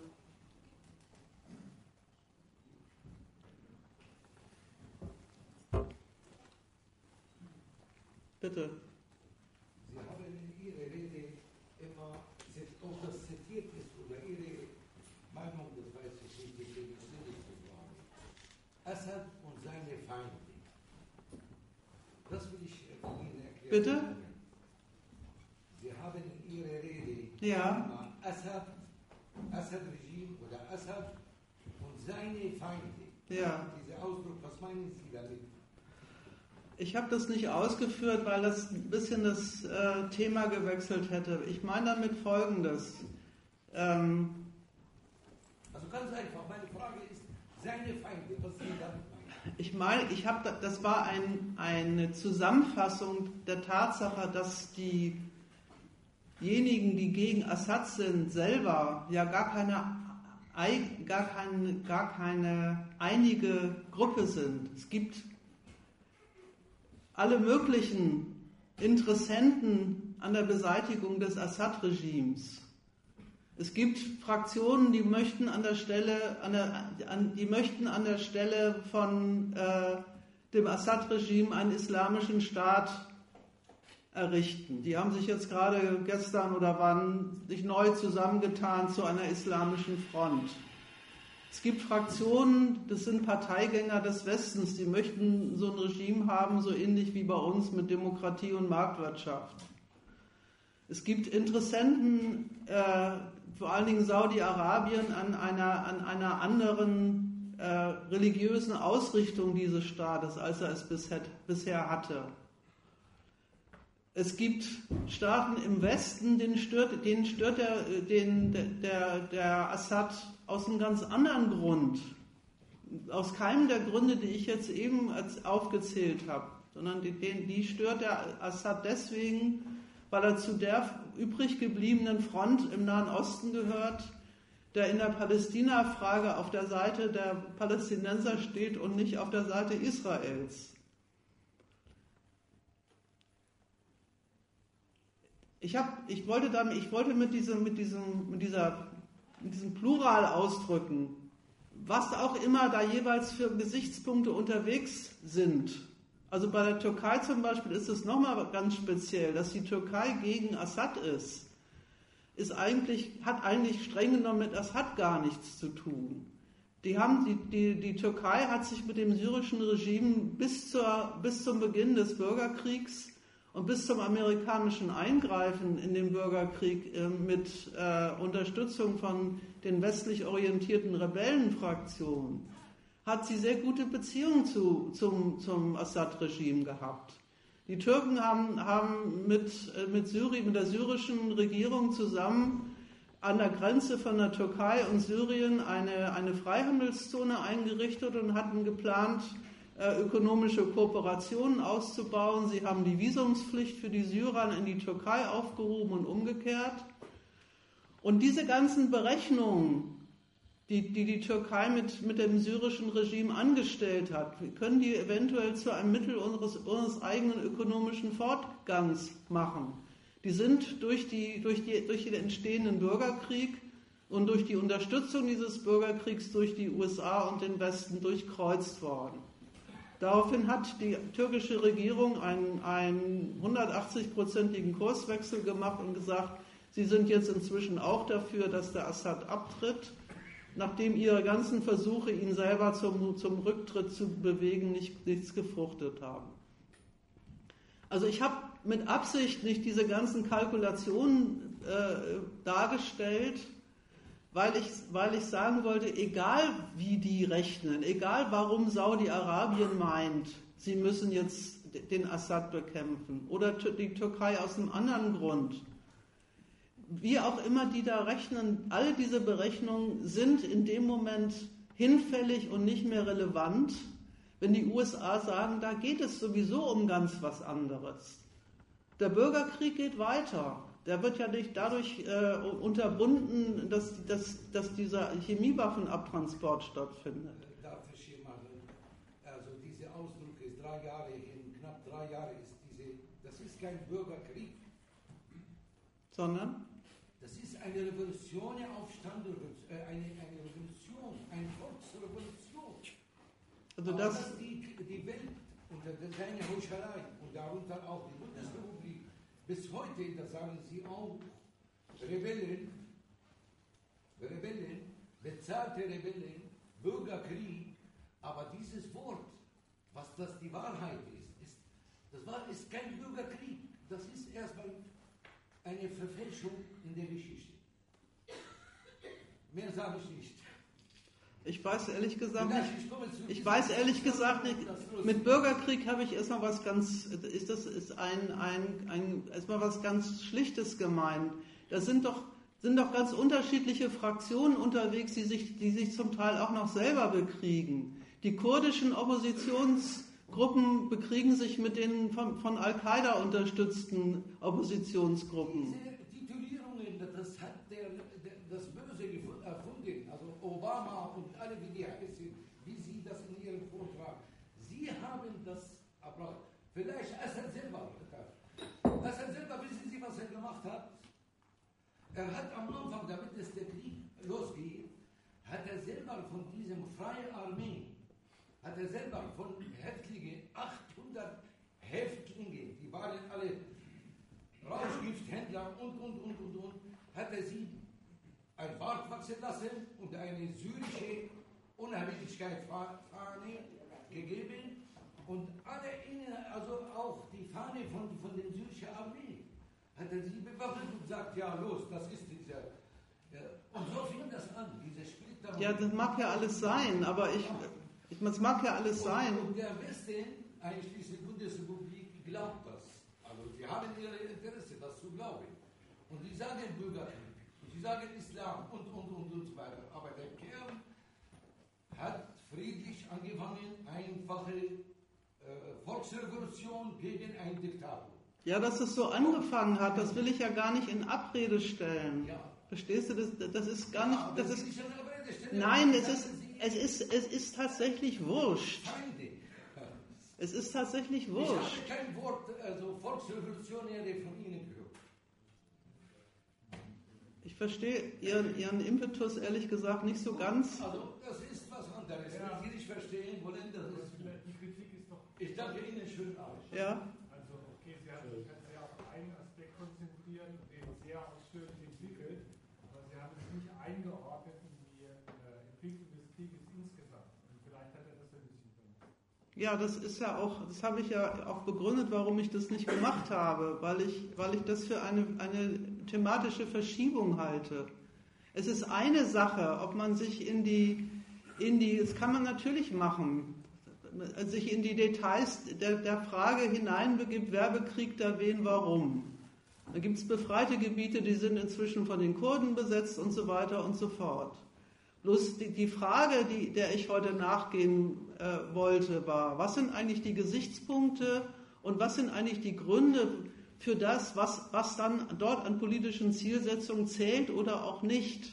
Das war dann das, was ich am Schluss mit dem Wort Zynismus gekennzeichnet haben wollte.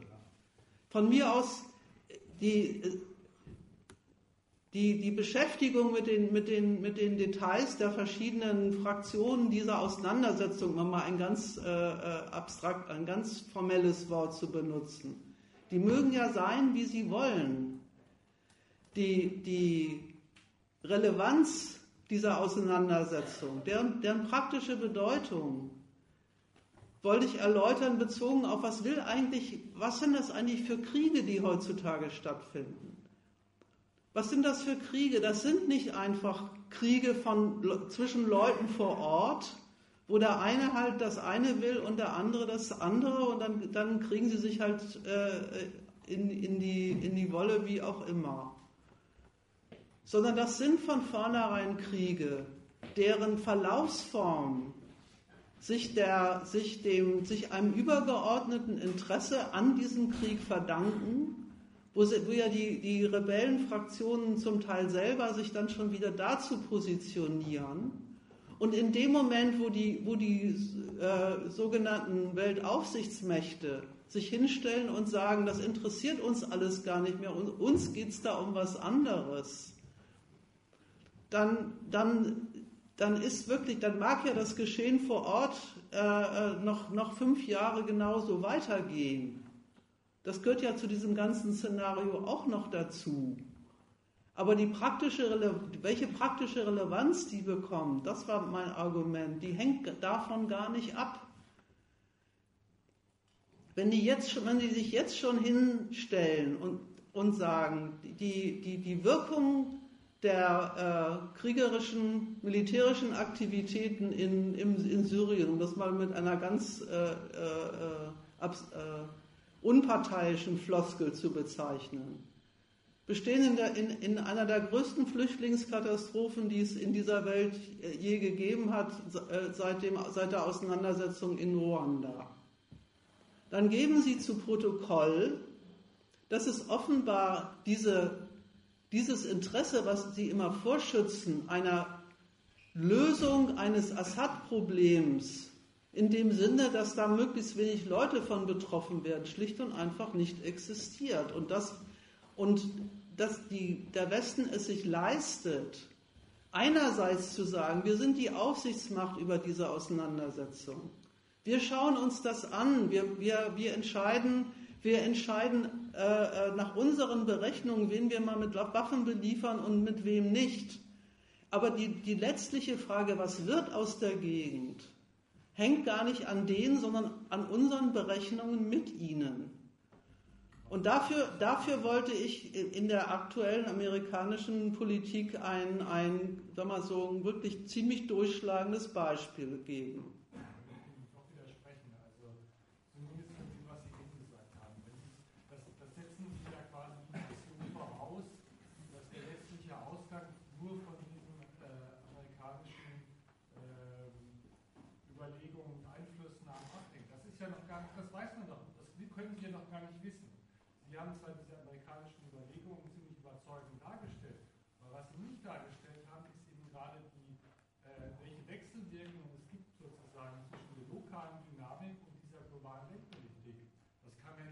Welche, Wechsel, welche Wechselwirkungen an welche. sozusagen einfach sagen, ja, das spielt überhaupt keine Rolle, diese lokale Dynamik, sondern es kommt nur auf das an, was die globale, was die globale Supermacht macht oder nicht macht.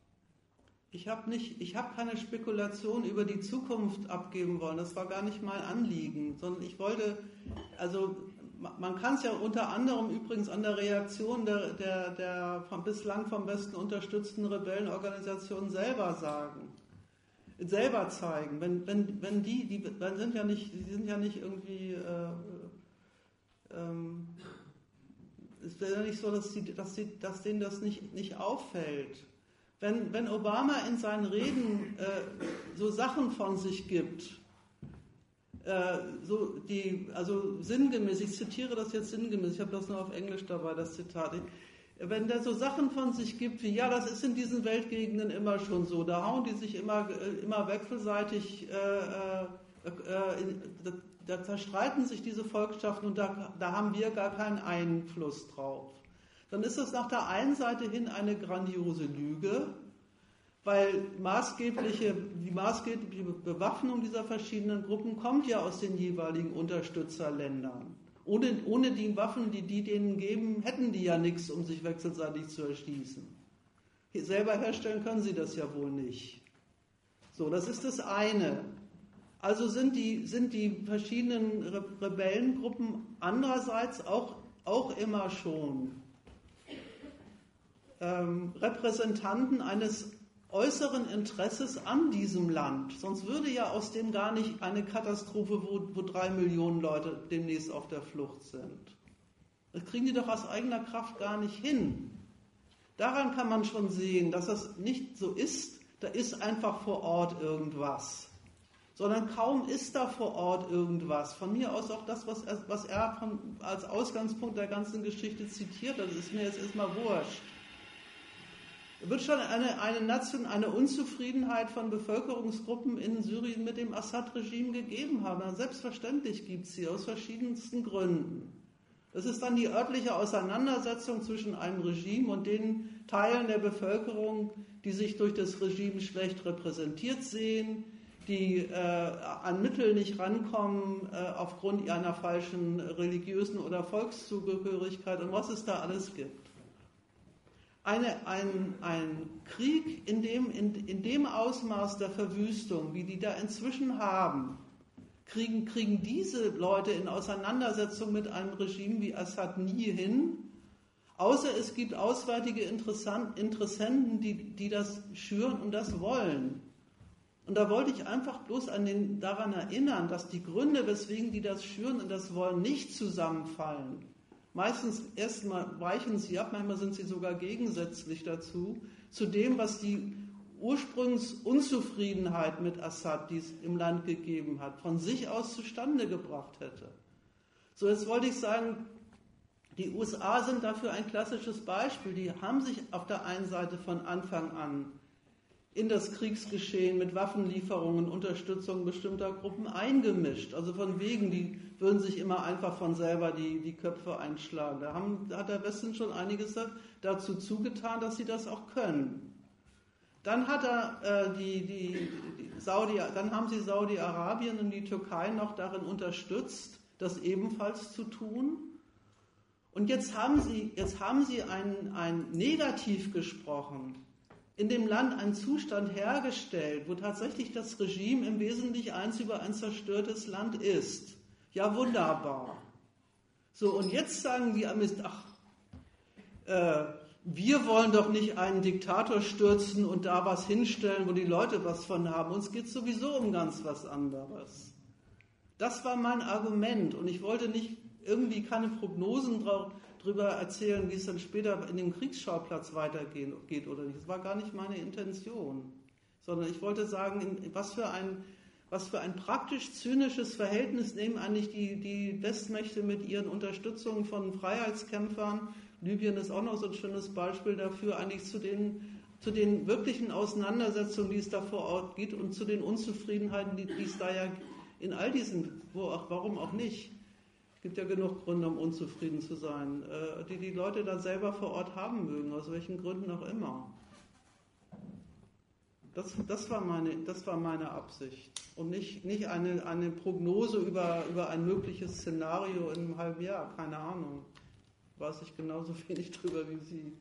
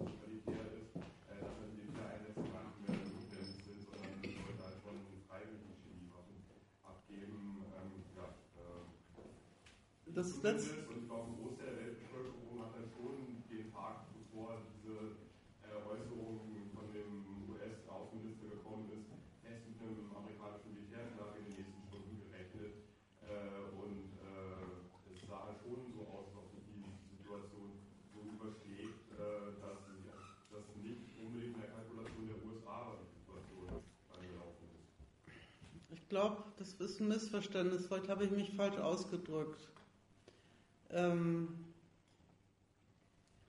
ich wollte nicht sagen, die sind so stark das, sondern ich wollte, ich wollte darauf hinweisen, dass es ein Irrtum ist, zu sagen, wenn Sie den Militärschlag durchführen, setzen Sie Ihr Militär ein und wenn Sie bloß damit drohen und eine, eine, ein Regime, das ähm, ohnehin schon ziemlich praktisch untergraben ist, für sich einen letzten Rettungsanker darin entdeckt, dass es sagt, na gut, auf gutes Zureden unserer Schutzmacht Russland lassen wir uns darauf ein, dass das, dass, dass es ein, ein Missverständnis ist zu sagen, das wäre kein Einsatz des Militärs.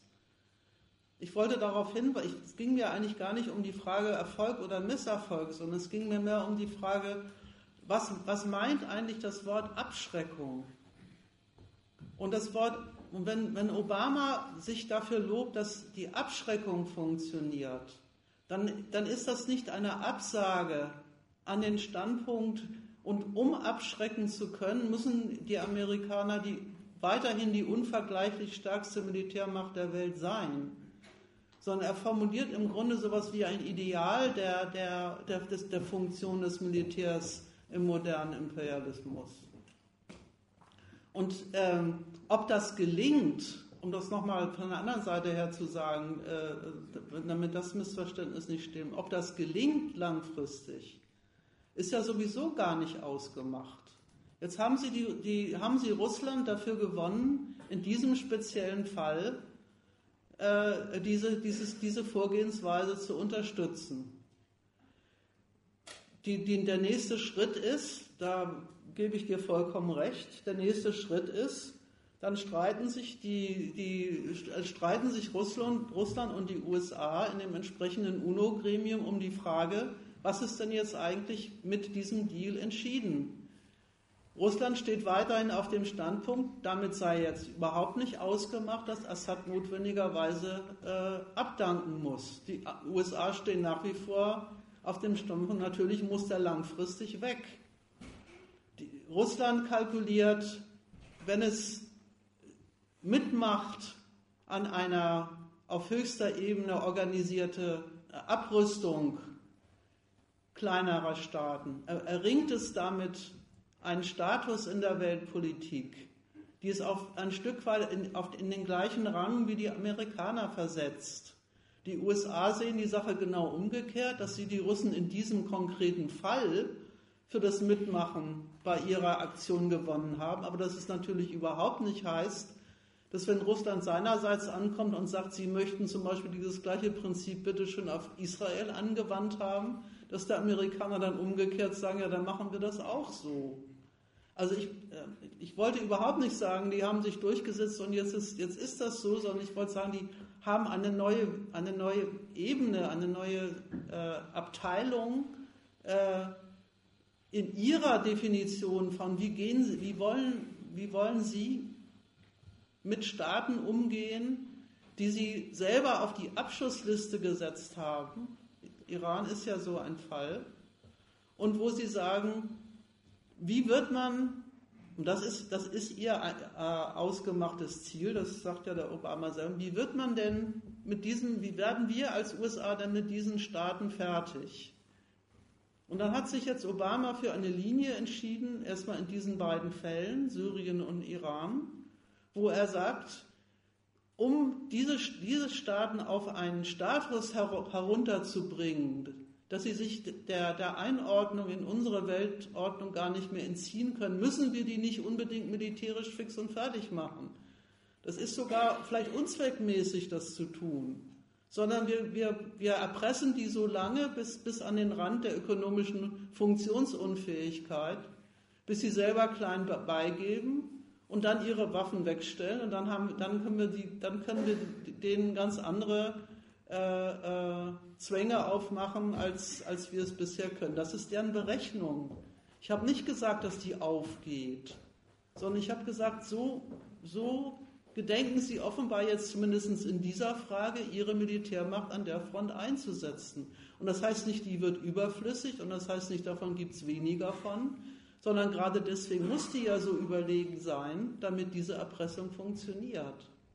Das, war, das sollte meine, meine Aussage sein. Ja, und das andere würde ich, da würde ich dir übrigens vollkommen zustimmen. Na klar ist es so, dass die, dass die USA, zitieren sie ja selber auch immer, dass sie selber sagen, wenn, die, wenn ihr Anspruch äh, in der Lage zu sein, die, äh, die Staatenwelt in der, in der Frage des Gewalteinsatzes zu kontrollieren, wenn der ohne, wenn der mit weniger Aufwand zu haben ist als, als äh, bisher, dann ist das gut und nicht schlecht. Ja klar, denken Sie dann durchaus auch, die, auch an die ökonomische Seite und an die Kostenseite Ihres, Ihres gewaltigen Militärapparats. Aber an dessen Gewaltigkeit nimmt das nicht sehr viel weg. Ein bisschen, ein bisschen mehr die Frage, äh, was sie sich dann dafür zulegen. Eine, eine Abteilung dessen, was sie sich dafür zulegen, ist zum Beispiel der ja auch oft inkriminierte, äh, verstärkte Drohneneinsatz, den die, den die amerikanische Regierung seit Obamas Antritt betreibt.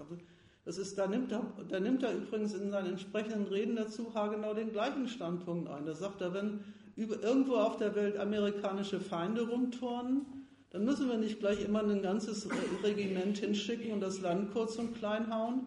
Da können wir auch einfach mit einem gezielten Militäreinsatz hingehen und die einfach die Leute abmurksen, die wir nicht leiden können. Spart uns Aufwand und den Staaten erspart es, dass wir bei denen rumtrampeln. Und da soll man sich jetzt drüber freuen, dass das leichter geht oder was? Ich wollte einfach mal auf den Zynismus solcher Kalkulationen hinweisen.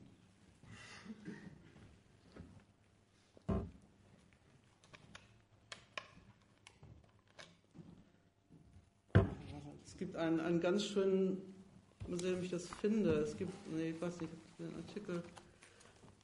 Äh, in dem, in dem neuen, in dem neuen Ab, in der neuen Auseinandersetzung äh, mit dem Iran äh, um die Frage, was müssen die eigentlich alles dicht, dicht machen und, und stornieren, damit sie ein bisschen was von den Sanktionen erlassen bekommen.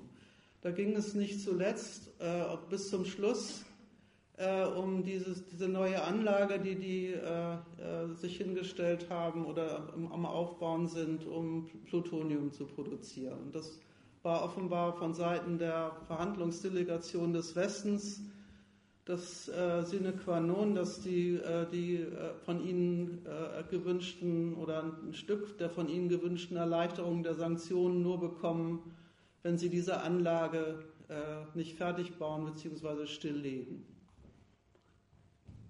Und dann hat der Westen, äh, dann plaudern sie in der Zeitung äh, ganz ungeniert aus, wie da die Berechnung geht. Und die ging so, die haben gesagt, das muss der Iran äh, äh, außen, außer Betrieb nehmen, weil einer solchen Anlage kommt man mit einem Bombardement gar nicht so ohne weiteres bei. Da besteht die Gefahr, dass wenn man das bombardiert, äh, tatsächlich ziemlich viel unkontrollierte nukleare äh, Ausstrahlung äh, in die, in die äh, Atmosphäre kommt und das wollen wir eigentlich gar nicht. Also das sind, da merkt man, da, da, hört gar nicht der Standpunkt der, der, der, der möglichen praktizierten militärischen äh, Operation auf, sondern da wird selbst die Frage dessen, was der Iran wegstellen muss, unter dem Gesichtspunkt kalkuliert, wie sorgt man mit dem, was man da verlangt, dafür, dass die ein Stück weit berechenbarer sind als mögliches Kriegsziel, wenn man sie dann wieder als, als Feind ins Auge fasst? Also ein Stadt war nicht gemeint an meiner Stelle.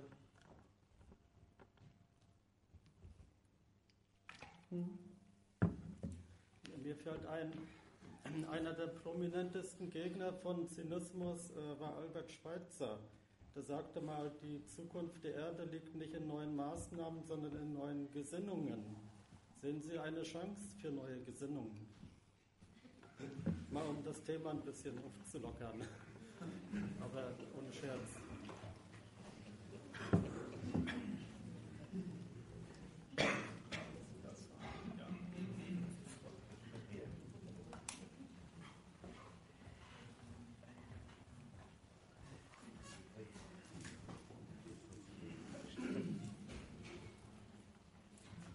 Gibt es noch Fragen? Frage.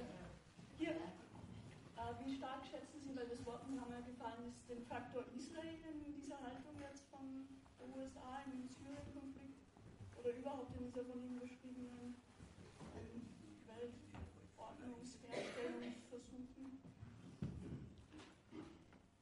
Ja, Netanyahu hat ja gar keinen Zweifel dran gelassen, dass er diese ganze Vorgehensweise der USA äh, für absolut äh, ähm, für einen großen Fehler hält. Das betrifft jetzt speziell die, die, äh, die Vorgehensweise in der Iran-Frage und äh, es ist ja auch gar kein großes Geheimnis, warum. Ähm, es ist ja tatsächlich so, das, äh, den, den Standpunkt zu Ende gedacht, den Obama in seiner, in seiner Rede äh, zu diesem Deal mit, mit dem Iran äh, bekannt gegeben hat. Wie er sich so schön ausdrückt, die Wiedereingliederung Irans in die Völkerfamilie. Ähm, eine Relativierung der äh, militärischen Vormachtstellung Israels in der Region praktisch wäre. Und es ist ja auch gar kein großes Geheimnis, dass Israel auf dem Standpunkt steht, äh, unter dem, dass man äh, das iranische Regime tatsächlich beseitigt, sehen Sie die, äh, eine Vereinbarkeit dieses Staates mit ihrer eigenen Ex Existenz nicht als gegeben an. Insofern wird man halt sehen, wie, wie, wie sich äh, die israelische Regierung mit der amerikanischen verständigt oder auch nicht. Das, keine Ahnung. Also, dass da die, die herzlichste Uneinigkeit besteht in, der, in, in dieser Frage, das ist auf jeden Fall aus den Reaktionen ersichtlich. Mehr fällt mir da erstmal auch nicht zu ein.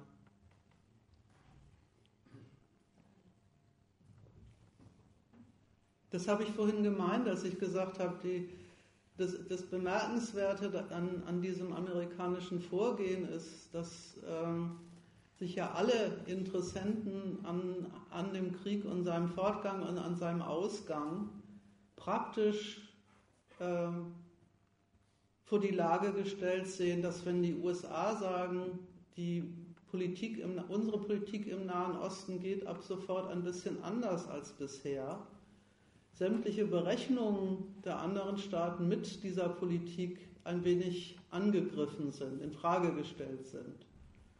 Und äh, das ist ja, damit, damit, das Wort Supermacht nicht so floskelhaft bleibt, das ist, ja mit, das ist ja damit gemeint, dass die USA tatsächlich die Macht sind, die mit der Ankündigung, sie erheben ein Interesse von sich zum maßgeblichen Inhalt der, der Weltpolitik, gegenüber äh, äh, aller anderen äh, Gewalten nicht umhin kommen, sich in irgendeiner Weise positiv oder negativ berechnend dazu zu stellen und das dann einem auch äh, zu Protokoll zu geben. Das ist ja der Inhalt von, was heißt denn so ein Supermarkt, so ein blödes Wort, was heißt denn das überhaupt? Eine, die tatsächlich mit der Ankündigung einer militärischen Aktion andere Staaten nötigen kann, ihre eigenen Gewalt Kalkulationen, auch ökonomischen Kalkulationen umzustellen. Dazu gehören ja dann auch so, so interessante Sachen wie ähm, kaum war der, der äh, kaum war der Deal bekannt geworden zwischen, zwischen den, den, dem, dem westlichen, der westlichen Verhandlungsgruppe und dem Iran, äh, ist, ist, der, ist der Ölpreis gefallen. Da merkt man, wie, wie, wie Weltpolitik geht. Das ist tatsächlich dann der Preis eines wichtigen, äh, äh, eines Welt, im Weltmaßstab wichtigsten Rohstoffs davon abhängt, wie die amerikanische Militärmacht in welcher Region Krieg oder Frieden organisiert. Das ist ja auch mal eine interessante Mitteilung an, an, äh, über, die, über die Lebensgrundlagen der Menschheit.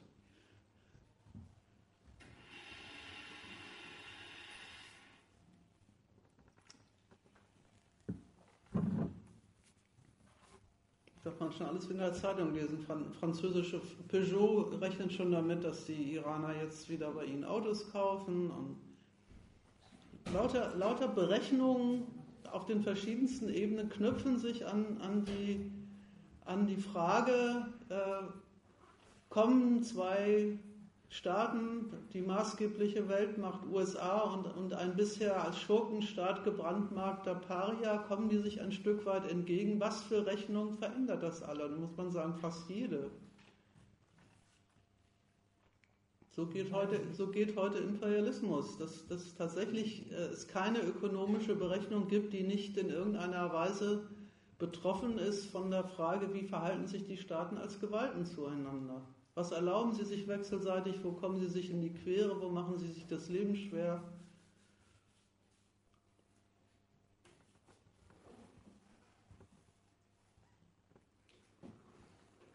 All diese